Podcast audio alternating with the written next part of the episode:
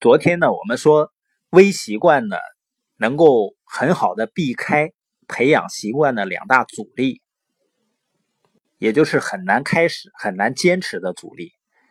但是你要说呢，能绕开这两大阻力，但是这个行动的效果也太小了吧？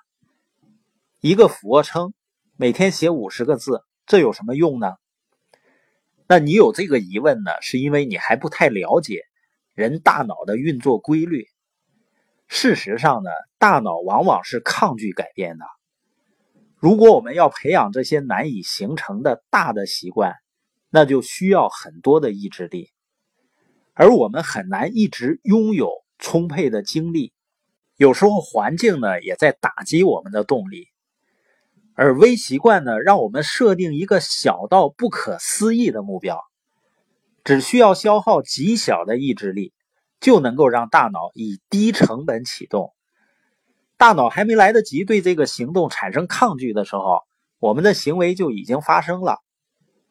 它一旦启动一个行为，比如做一个俯卧撑，就很有可能继续下一步行动来完成额外的任务。因为做一个俯卧撑和做几个俯卧撑的准备啊，动作其实是一样的。但多做一个不就多赚一个吗？既然你已经写了五十个字，写到这儿呢，思绪已经有了，那再多写五十个字又怎样呢？大脑就是在这样的动力和诱惑下，一点一点的向前进，一点一点的呢实现你想要的目标。那在微习惯这种方式下呢，我们每天会因为自己坚持取得的小成绩，而不断的增加惯性。提升自己的习惯能力，这是重点。这样呢，我们也不会因为自己没有完成目标而感到愧疚和挫败感。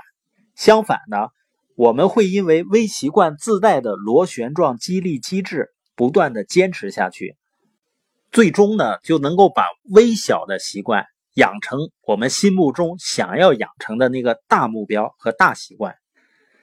那微习惯呢，就是从小处着手。来撬动大目标的支点，把一个小的行为呢，最终培养成一个大的习惯。那我们怎么在生活中运用呢？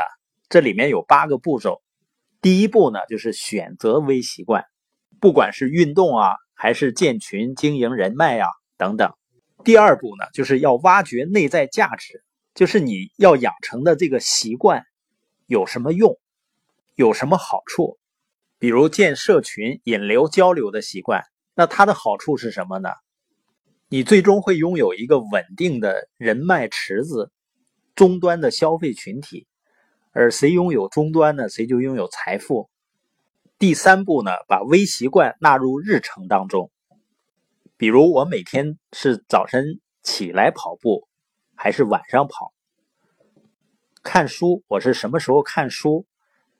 引流和交流是什么时间要纳入自己的日程表？第四步就是建立奖励机制，就是微习惯达成以后呢，你有什么奖励来提升自己坚持的动力？就像我家孩子学习的儿童技能教养法，每当他有了进步，有了新的行为的改变，都会有小贴纸作为奖励。所以他对学习新的技能呢是乐此不疲，非常兴奋。第五点呢就是记录和追踪完成的情况。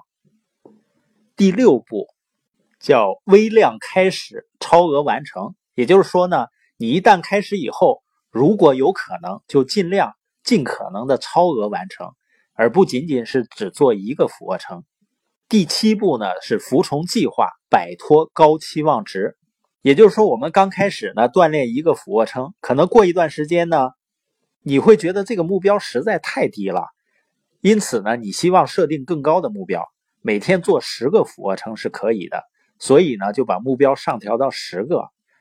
作者说呢，不要这样，你只要坚持继续做一个俯卧撑的目标就可以了。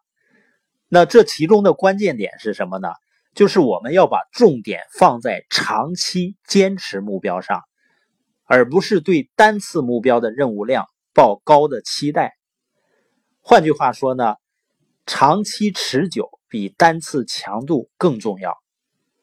第八步呢，就是留意习惯养成的标志。也就是说呢，在你的习惯没有最终养成之前，不要急着停止微习惯的计划。